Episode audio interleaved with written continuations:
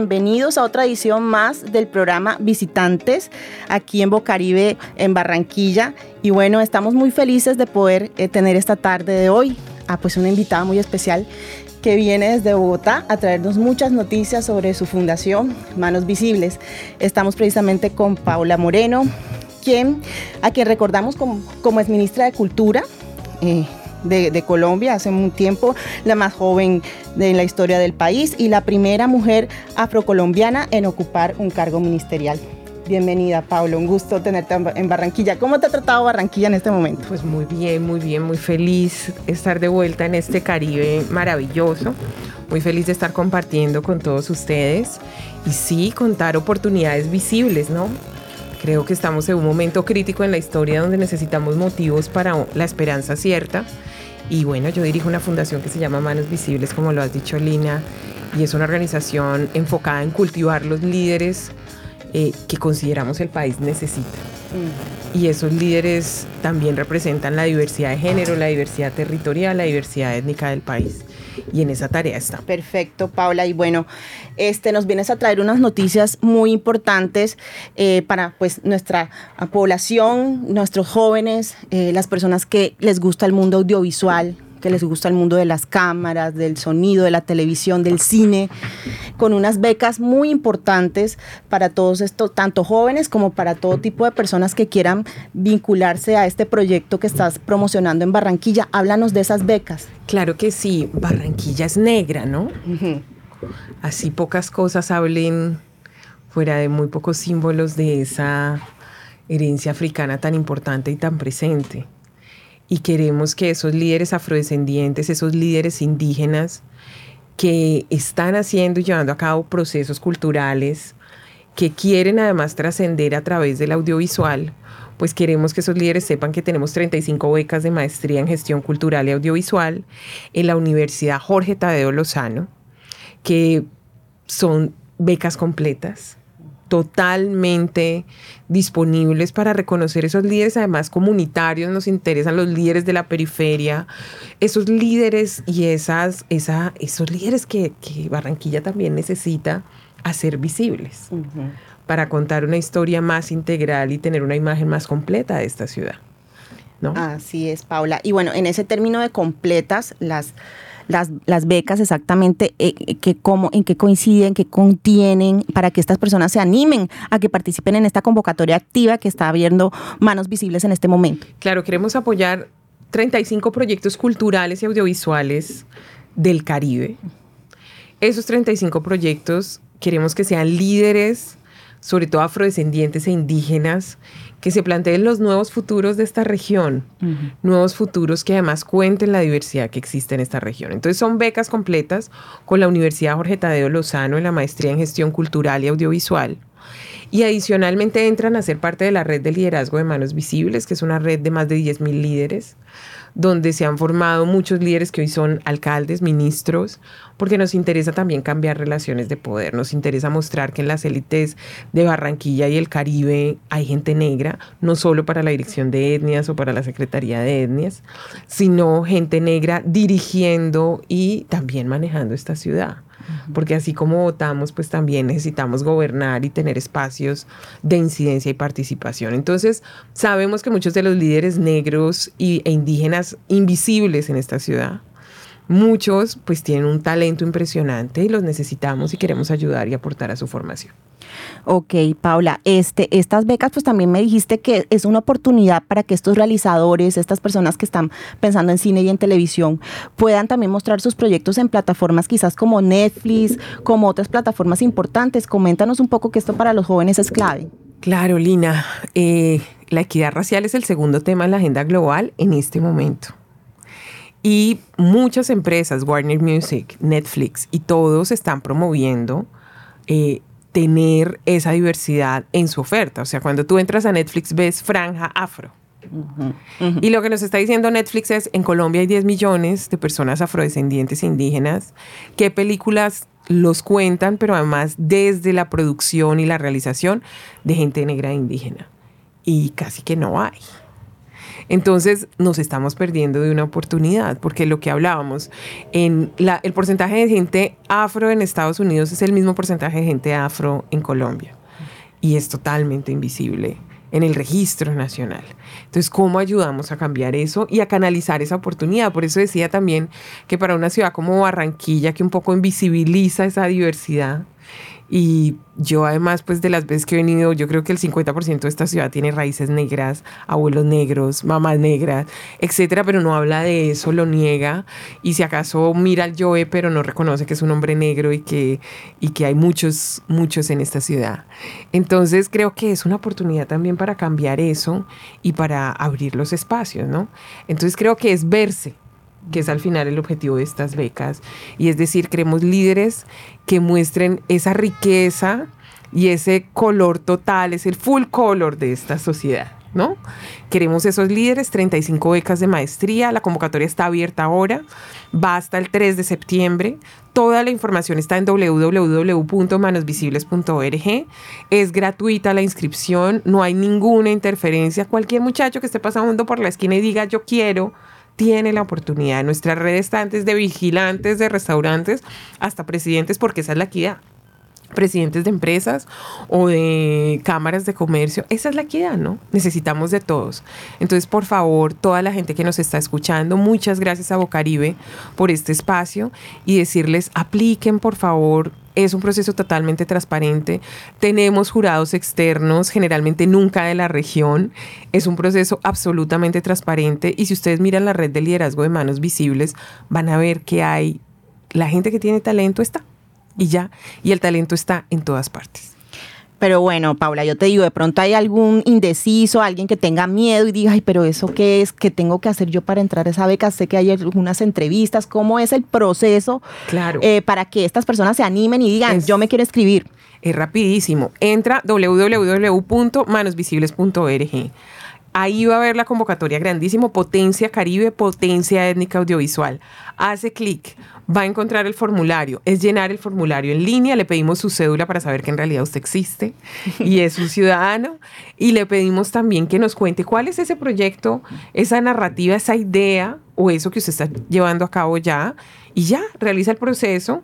Después pasa a un comité de preselección en ese comité de acuerdo a la calidad de su aplicación. Yo siempre le recomiendo a la gente, porque la gente a veces, mira, una vez tuvimos un formulario que eh, usted considera que la equidad es un problema, no. ¿Cree que no sé qué? No.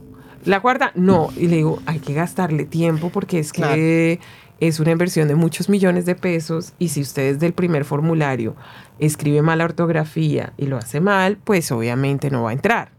Pero si usted además hace su mejor esfuerzo y nos evidencia que ha tenido un trabajo, porque para nosotros es muy importante la gente que ha hecho trabajos importantes en barrios como, como estos donde estamos, ¿no? En barrios que muchas veces son las periferias de una ciudad como Barranquilla o ahora que vamos a estar en Cartagena, barrios como Nelson Mandela, El Pozón, etcétera. Entonces nos interesa que muchos líderes que han hecho ese trabajo comunitario, muchas veces sin reconocimiento, muchas veces sin las condiciones y desafíos todas las, eh, las fronteras que existen en estas ciudades, pues queremos también decirles esta es la recompensa a su trabajo. Entonces, apliquen, por favor.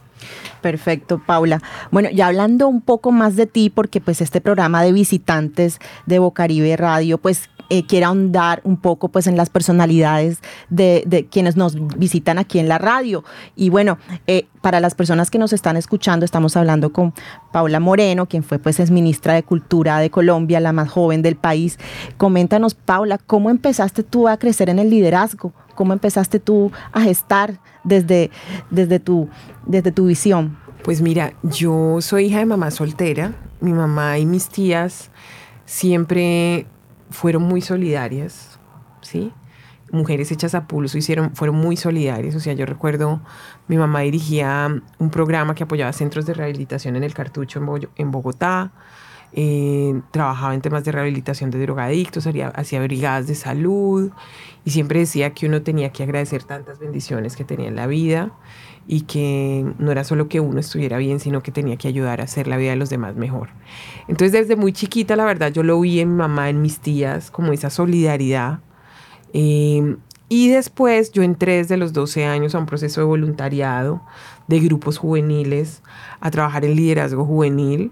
Eh, fui responsable, trabajé en la Central de Juventudes y siempre, y después en la universidad también seguía con otros grupos eh, y tal, y siempre hubo en mí como ese llamado que liderar es servir, ¿no? O sea, que uno tiene que no solo buscar su propio beneficio ni su propio bienestar, sino que parte del bienestar de uno está en servir a los demás.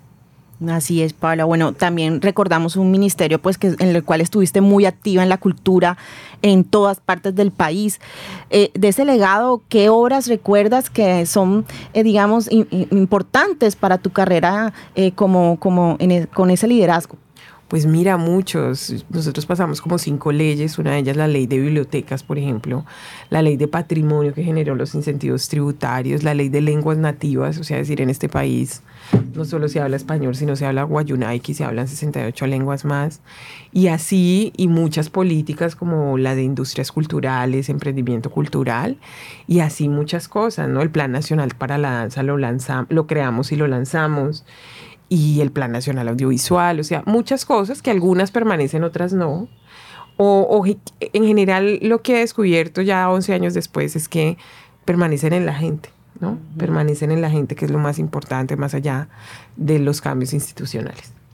Perfecto, Paula. Eh, bueno, ya hablando del cambio que tuviste, pues sé que tuviste muchas oportunidades para generar, pues para irte a, otros, a otras empresas, a otros, digamos, eh, cargos públicos, pero decidiste hacer un trabajo pues social. Coméntanos un poco qué es Manos Visibles y qué haces tú liderando esta, esta gran corporación. Pues Manos Visibles es la red de liderazgo, yo creo que más importante de este país. Somos más de 10 mil. Eh, la mitad son estudiantes de colegios en el Pacífico.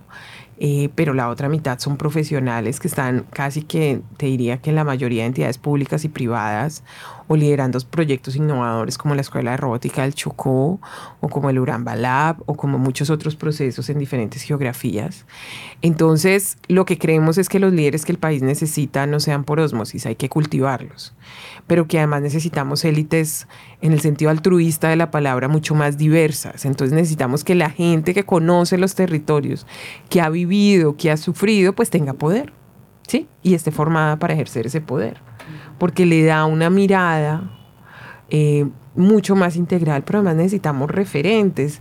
Y mira, yo siempre insisto que estamos en una crisis de representación. Lo que nos mostró el paro es que pues mucha de la gente que está en el poder no nos representa y no hay tantos interlocutores válidos y necesitamos de todos los sectores, de los barrios populares, así como de, no, no puede ser que yo lo escribí en una columna que se llama El País sin maquillaje y decía, pues no puede ser que, que, creamos que el país que pasa entre la calle 100 y la, la, calle 60 en Bogotá o aquí en dos barrios o en Boca Grande y el centro histórico del Cartagena representa al resto del país. No, y, y nos lo mostró la, ¿no? ¿Cuántos meses casi en un paro? Mm. Y no hay legitimidad y hay que buscar esa legitimidad, pero también hay que impulsar nuevos liderazgos y, y parte de la tarea también es que los liderazgos que tradicionalmente eh, han estado, pues abran el espacio. Y parte de la tarea que asumimos en Manos Visibles es decirle, cuando dicen, oiga, de esos 150 mil afros que hay en Barranquillas que no están formados, les decimos, sí, están formados. Este está becado en la Universidad de los Andes, este está en esto, este estudió en Estados Unidos, este hizo este. Dígame por qué no tiene el espacio.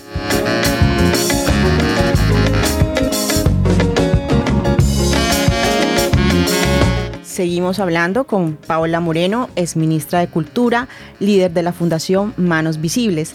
Bueno, Paula, este, hace un tiempo estabas dedicada a Potencia Pacífico, ahora estás dedicada a Potencia Caribe.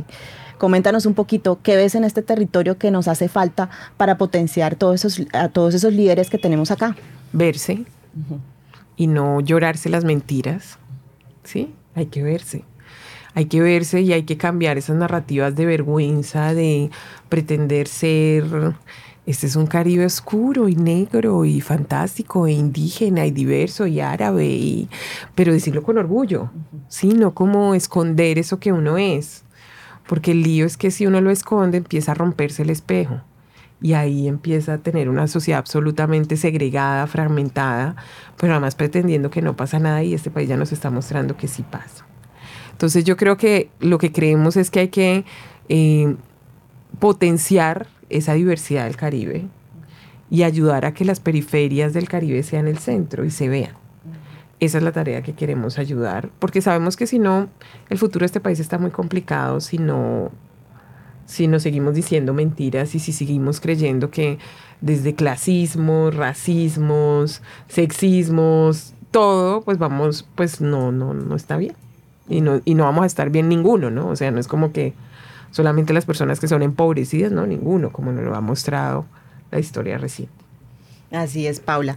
Eh, Paula, bueno, este, básicamente redondeando un poquito toda la información que nos ha suministrado, son 35 becas eh, para jóvenes, para, bueno, para todas las personas que quieran eh, incluirse.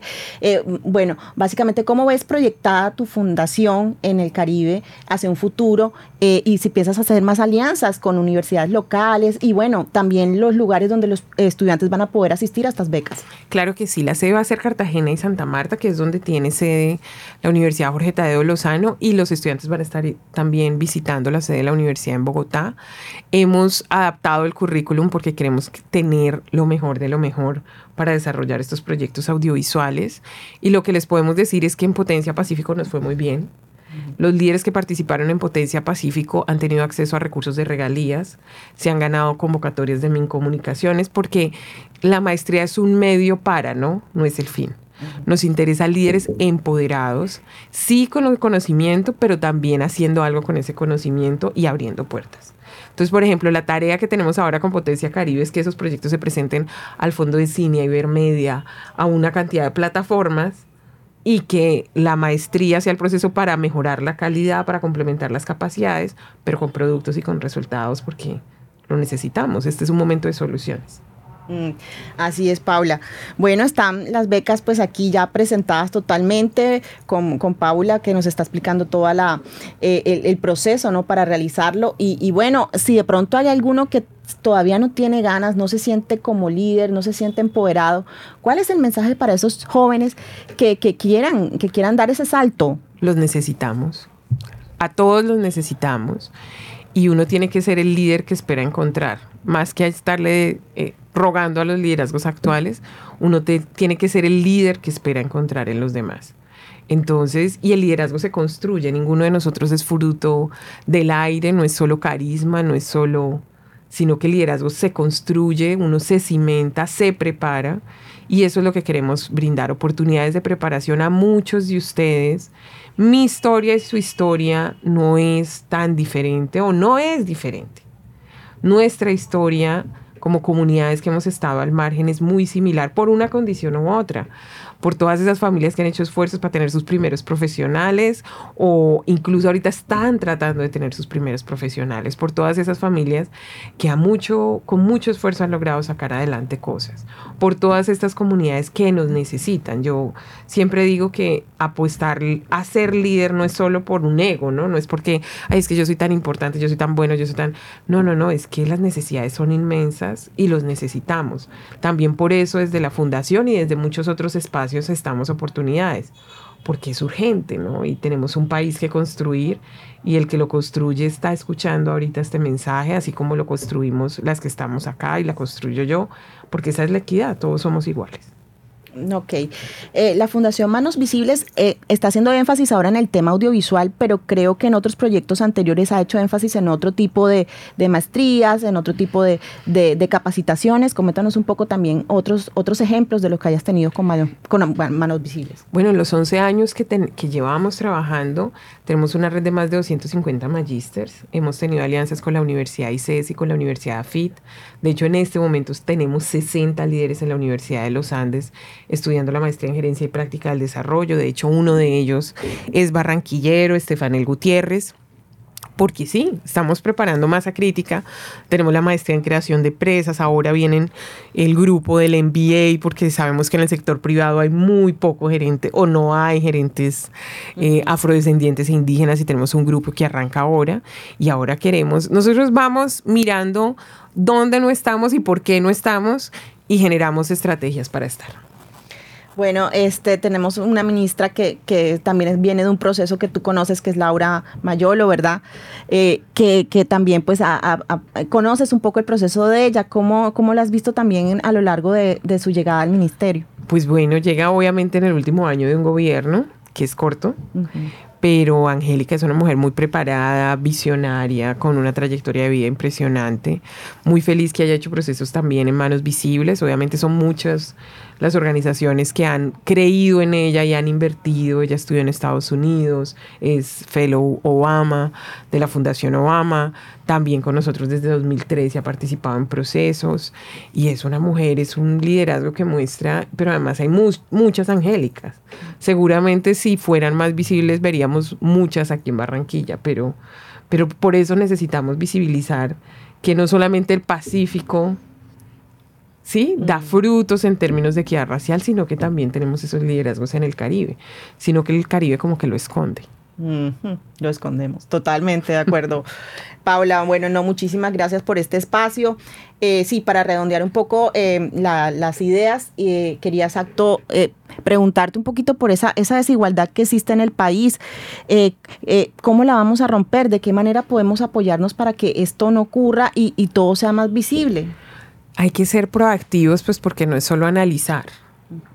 Entonces, por ejemplo, con la convocatoria que tenemos ahorita listo, si en la historia de la ley de cine durante dos décadas eh, ¿Qué te digo? Yo digo, bueno, yo estuve en el Consejo de Cine y no, lo, no tenía esa conciencia a los 27 y 28 años, pero que ahora la tengo, digo, pues si han estado solo dos directores afro, nosotros representamos casi el 20% en las comunidades entre el 15 y el 20% de este país, pues si no están, pues ¿qué puedo hacer para que estemos? Mm. Ya no espero que nadie lo haga por mí, sino que yo lo hago y yo creo que pues ya todas las comunidades sabemos que que aquí salvadores no hay, ni, ni, ni, ni mártires, ni, ¿sí?